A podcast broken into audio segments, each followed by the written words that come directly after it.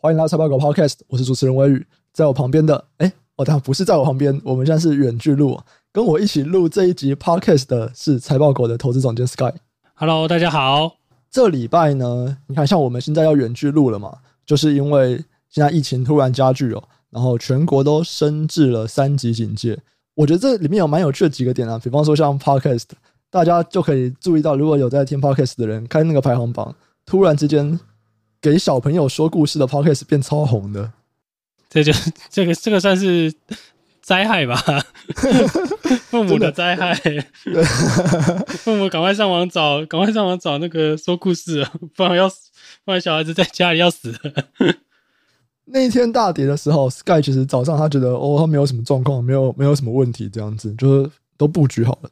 而当他中午听到幼稚园要停班停课的时候，Sky 就崩溃了，啊，很难过，要要回家照顾小孩就崩溃了，太难过了，我好辛苦，哎，对，那当然啊，疫情一变严重的当下，我们其实就马上开始在讨论，就是针对这一件事件，我们的投资要不要做点什么样的变化？那么。我们那时候最主要的其实就是想要去找到看起来受贿，哎，也不是看起来受贿，它实际受贿，但是股价却下跌的股票嘛。是是是。啊这边我们可能晚点再看看到底还有没有。不过我们还是可以先来聊一下说，说可能大家对于疫情受贿最直接的相关类股，那可能很多都已经先反映了。不过还是我们来聊一下这个逻辑哦。所以关于疫情受贿啊，最主要的其实就是游戏类股。这个其实去年就。就有过一次了嘛，对不对？去年也是疫情开始出现的时候，游戏类股就都涨很多。对，游戏类股，然后可能其实最直接的是那个啦，清洁相关的啊，然后什么口罩啊，然后清洁剂啊，然后什么那个就是这种不织布的这些，像康纳香啊这些，哇，都涨翻天了。除了清洁以外，我们讲的游戏还有什么吗？口罩啊，去年最红的口罩啊，对啊。但是口罩今年看起来就是比较后继无力了啦。其实去年、哦、为什么？啊，其实主要我觉得主要原因就是因为呃大家已经扩展扩爆了、啊，然后而且今年的状况是、哦、去年的状况是大家对这个东西不了解嘛，那所以龙喷布涨很多。那时候大家都是口罩大师啊，大家都知道口罩有三层，对，第一层用什么布，第二层用什么布，第三层是什么布，然后龙喷布的机台长什么样子哦，大家都对这个。口罩已经有深入的研究，对对啊，但是到今年，其实虽然说大家虽然说大家口罩还是有在戴啦，但是对这个就是就是大家都扩产扩爆了嘛。其实我们去便利商店看也知道啊，去年是买不到口罩，今年是随便买都有。even 是现在台湾的疫情爆发，口罩还是买得到嘛？嗯嗯嗯，对啊。所以其实，在供需的状况下面，就没有去年来的那么吃紧嘛。对，相比来相比来说。相比来说的这个就是状况的话，没有像去年那样子了。对，哎，那像我们其实已经过了一年哦。像口罩，你刚讲的这种熔喷布啊什么的，它真的有对那间公司或者是主要的几家，像康纳香啊什么的，他们真的是有很大的获利贡献吗？嗯，对，恒大、名城，然后南六吧，如果没记错，我还有很多后来跑去做口罩的公司嘛。那我想在去年的，就是。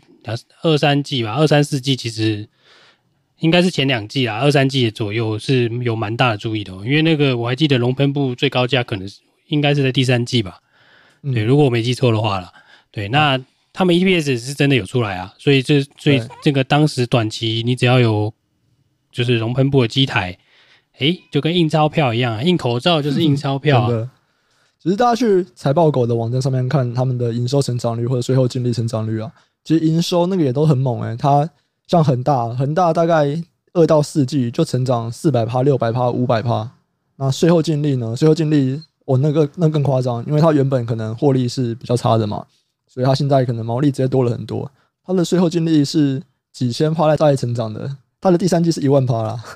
啊，没有，因为它本来不是没什么赚啦，甚至可以说没赚啦。太少。对啊，只是说突然变成。哎、欸，这不是暴赚而已，啊对，他们突然就变成印钞票是印钞票模式，对，从 EPS 零点一块钱变到单季八块钱，对啊，所以这也是去年的超级标股啊，对啊，恒大跟那个名城，名城是新贵的嘛，那为什么这一次看起来反应就比较没有那么大了？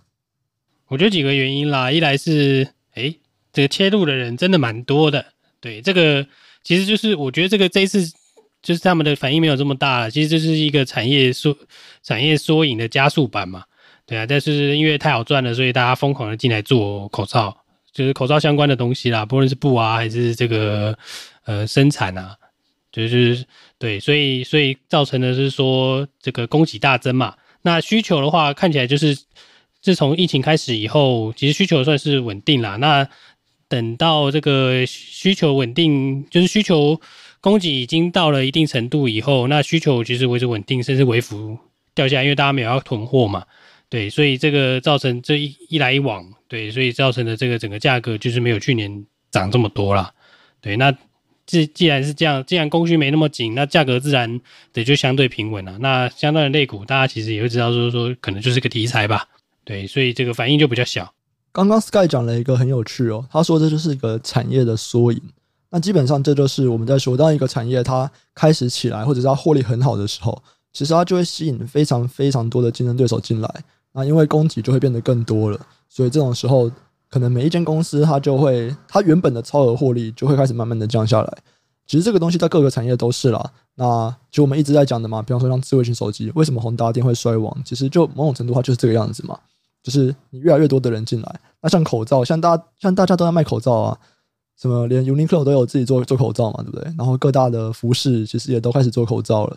那口罩的这种供给慢慢的变多，当然原本在做口罩的那些商家啦，他就在口罩这边的获利就会变少。对啊，他的超额利润就回归到就是获利，就是回的回回归均值啦。对，因为他这个超额获利其实没有办法维持太久。当然，口罩这是一个。真的是一个加速版啊，通常会缓慢，就是有个几年的扩厂的这个 lead time 嘛，就是这个扩厂的时间啦。那扩厂时间就是会左右这个这个回归均值的速度就对了。但获利越高的时候，回归均值的速度会越快啦。像我们如果去看南六的近四季 ROE 哦，现在大概是四十趴左右。那恒大的更扯，恒大有到七十几趴，就 ROE 七十几趴的公司，就是就是不太可能持续嘛，它就是一个。比较算是短暂的状态啦，之后它就会随着供供需慢慢的恢复平衡，它的 ROE 就会掉到一个比较合理的水准，可能十到二十这样子。对，所以其实这种产业的变迁啦，就是还是看说这个你终端的终端的需求的变化嘛。当然，供给供给算是一个比较容易掌握，那你比较容易拿来做产业判断的因子啦。除了我们刚刚讲的这几个产业以外啊，还是有一些其他的产业，例如说像线上购物，线上购物现在也是。呃，蛮标准的一个社会股哦。其实这边我觉得蛮有趣的，因为在大跌的那一天呢、原本早上开盘的时候，绿界是跌的，绿界就是做支付的嘛，绿界本来是跌的，然后大概过一个小时之后，它就一路冲一路冲，然后就涨停了。我有点不太清楚，说，哎呦，那那一开始是什么意思？因为它应该它蛮明显就是疫情社会股，因为绿界就是在做，比方说大家如果要去开一些电商啊，后面可能就是会经由绿界，所以其实网络购物的兴起是会带动绿界科技的营收的。可是它一开始，它竟然是下跌，然后后来过一两个小时之后之之后就涨停。我蛮好奇的，Sky 知道诶为什么会有这个状况吗？是大家一开始没有认知到吗？诶我觉得是诶就是这几家支付公司啊，像是台湾就是宏洋、绿界跟蓝星嘛。对，那其实大家对它的了解不多啦。那绿界其实是在新贵嘛，对，它毕竟毕竟不是就是上市贵公司，所以有 cover 的法人其实不是这么多。那再来是说，它其实是比较间接的，大家是间接才会，它是比较间接会想到说，哎，跟这个跟网络购物有关系，对。不过我们自己在购物的时候，其实在网络上购物或购物的时候，其实刷跳到付款的页面的时候啦，其实我是比较常遇到绿界跟蓝星啦，红羊我是几乎没遇过。当然这是我个人抽样啦，但是这种这种付款模式其实就是知道说，其实就是这些绿电商的电商后后面的金流是由这些公司去服务的。在市场上，这个资讯不对称还在这个传播还在持续嘛，所以让它的那个就是股价可能上涨。所以如果大家想到这家公司跟可能是疫情受惠股的时间点比较慢，都有关系啦。嗯，了解。好，那前面几个是我们觉得可能最直接的疫情受惠股。那接下来我们来聊一聊疫情受害股啊。啊，疫情受害股其实也是很直接的，可以想到啦。大概就是说，你如果今天需要出门在外。可能都会是疫情受害，例如说百货业，那百货业像宝雅是百分之百，这边是在它营收了，对，保保雅百分之百在它营收，那远东百货是百分之九十以上是在它营收，那像瓦城啊、王品其实它也是蛮多的在它营收，瓦城是九十趴吧，王品七十，那美食 KY 比较小，美食 KY 现在是十五到二十趴，这边也是蛮有趣的。例如说像美食 KY，其实它现在大部分营收它都是来自于中国，可是因为只要现在是餐饮业，全部都大跌。那像美食 KY 十五到二十趴，只有十五到二十趴的营收是来自台湾，可是它也大跌，这会算是错杀吗？诶、我觉得不，就是杀那一部分的营收是合理啦，就是因为你这十五趴到二十趴，可能在台湾这几天这这这一阵子，就是可能会接趋近于零吧，就至少是内用的是零嘛，那大家就是外带嘛，你外带一定掉很多啊。但相比之下啦，王品跟瓦城，我想影响会更大，因为毕竟他们是属于内用型的餐点嘛。对你，你没事不会外带一个王品牛排回家吃，因为会不好吃嘛。当然，他们去年开始有在做外带了，我有点过诶啊，我会点陶板屋的那个外送。陶板屋，我我是说王品牛排啦，陶板屋那个那个就是看价格带嘛，你不会想要在家里吃一千多块的外带啦。对，三四百块的你 maybe 还会点呢、啊，对，但因为陶板屋我也点过，就想说点点看。而且我觉得陶板屋的好像很酷哦。我的陶板屋外送其实还不错诶，比我想象中的好很多，就是它还是好吃的牛排。接下来还有美容啊，美容业也算是一个比较大的受害者。比方说像我们讲四一九零的佐登，大概有四十到五十趴的营收是来自于台湾，还有四一三七立丰哦，那立丰这边也是蛮有趣的，因为立丰也是九成以上在中国。像这种就是，如果营运据点在国外的啦，然后又受到台湾股就是挂牌在台湾嘛，那当然台湾在杀疫情，这其实都是我觉得就都这真的都是机会啊。只是说利丰的回回复就是要看美，就是要看中国这边的状况了。对，立丰其实也没什么跌啦，这几天。对啊，所以其实相对强啦，所以就是说有受到太多疫情的影响也还好。所以其实我们应该说这个逻辑都很简单嘛，因为。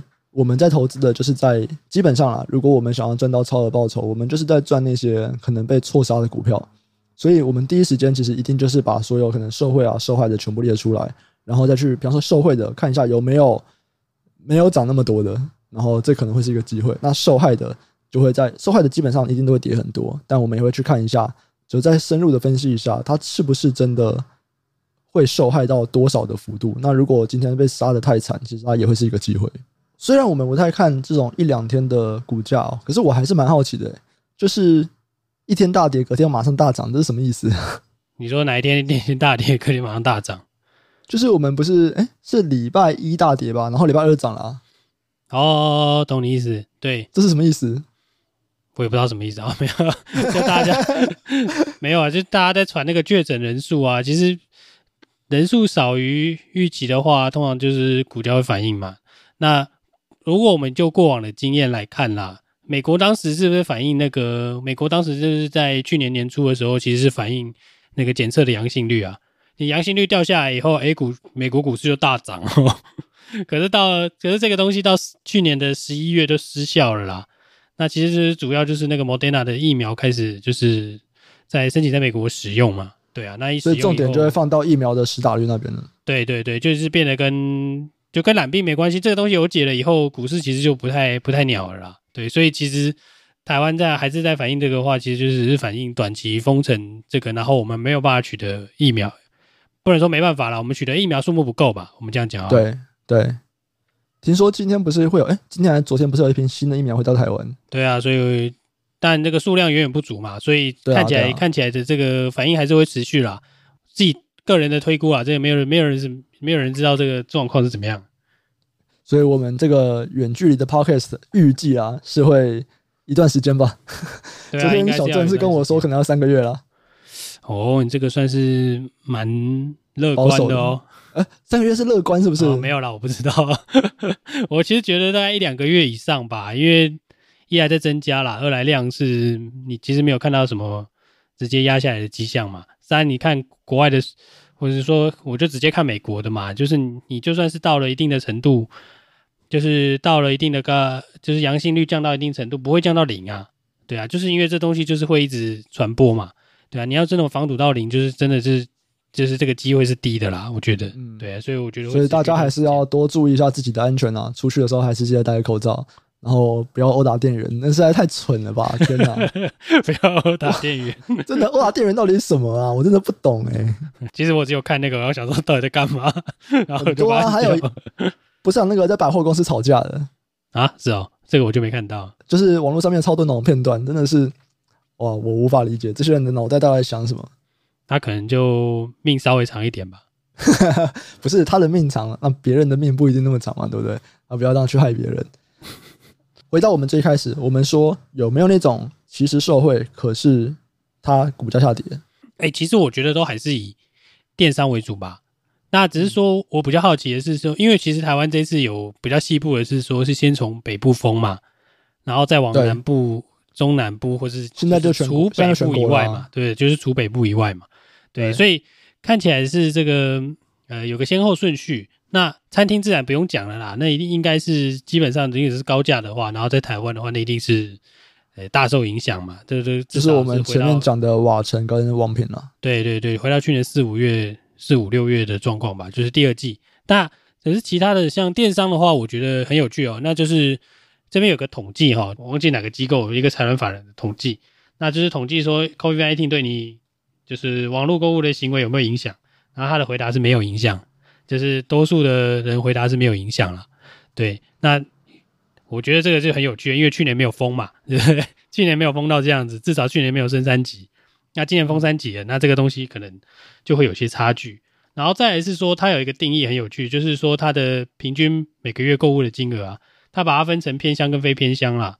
对啊，那这个非偏乡每个月是。三千块啊，那你偏向就是每个月两千二左右，对，所以我觉得这样这样全面性的、全面性的这种三级管控啊，的确是会增加蛮多网络购物的至少成交率吧，或是说你在会增加你网络购物的使用的使用的状况啦。进而来看的话，就是增加整个数位化嘛，就是台湾的整个整个 maybe 是企业啊，或是个人的使用啊的数位化的工具，可能是市占率在短期一定提高了。那最容易想到的当然是购物啦，对，所以怎么讲，市场没有太大的反应吧？虽然说是都涨啦，但是就是没没有像是呃没有像 price 就是像之前一样，就是一路这样一路拉涨停、拉涨停、拉上去这样子啦。对，但看起来还是看好就对了，而且是有可能是会有这种区域性的差异的的状况出现就对了。嗯，其实像不管像 Momo 或者 PC Home 嘛，他们去年营收也都是在成长，可是这个成长其实并。因为他们其实这几年就是电商本来渗透率啊逐渐拉高，或者是大家越来越愿意在网络上面买比较高价的商品，所以电商本来就一直在成长。那如果我们看去年的话，成长率大概也就是跟一八一九年差不多。所以其实我们很难说疫情到底对于这些电商的的成长到底有没有帮助。至少我们以去年来看，所以这的确是一个有趣的机会啦。就是我们可以观察一下，目前看起来去年看不出来。我们疫情对于电商的影响是什么？可是今年有没有可能我们可以看到，因为台湾的疫情变严重了，所以我们会看到电商的成长？对啊，我觉得是有这个可能的啦。然后又是又是这个，说实在，这我我也没遇过这种全国性的封城嘛，对不对？不算封城啦，第三级警戒啦。那这个管制管制这种出入比较严格的嘛，对，所以看起来是有机会啦。但但我就是不知道大家有没有办法就是。有没有去 pricing 这些东西？就是那如果各位听众对于比方说疫情啊，或者是对于现在的各个趋势有想要了解的，或者是你有想要分享的，对，就欢迎留言给我们。那我们这集就先到这边，我们下次再见，拜拜，拜拜。